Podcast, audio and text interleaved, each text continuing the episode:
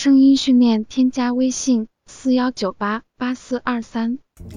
Hello，大家好，这一期呢，主要想说一说关于气息的训练方法。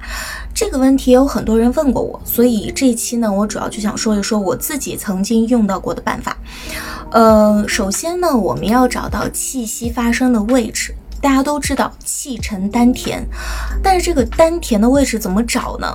有一个很方便的办法，就是丹田呼吸的位置，其实就是你睡觉的时候均匀呼吸的位置。你可以先躺到床上去感受一下，躺在床上呼吸。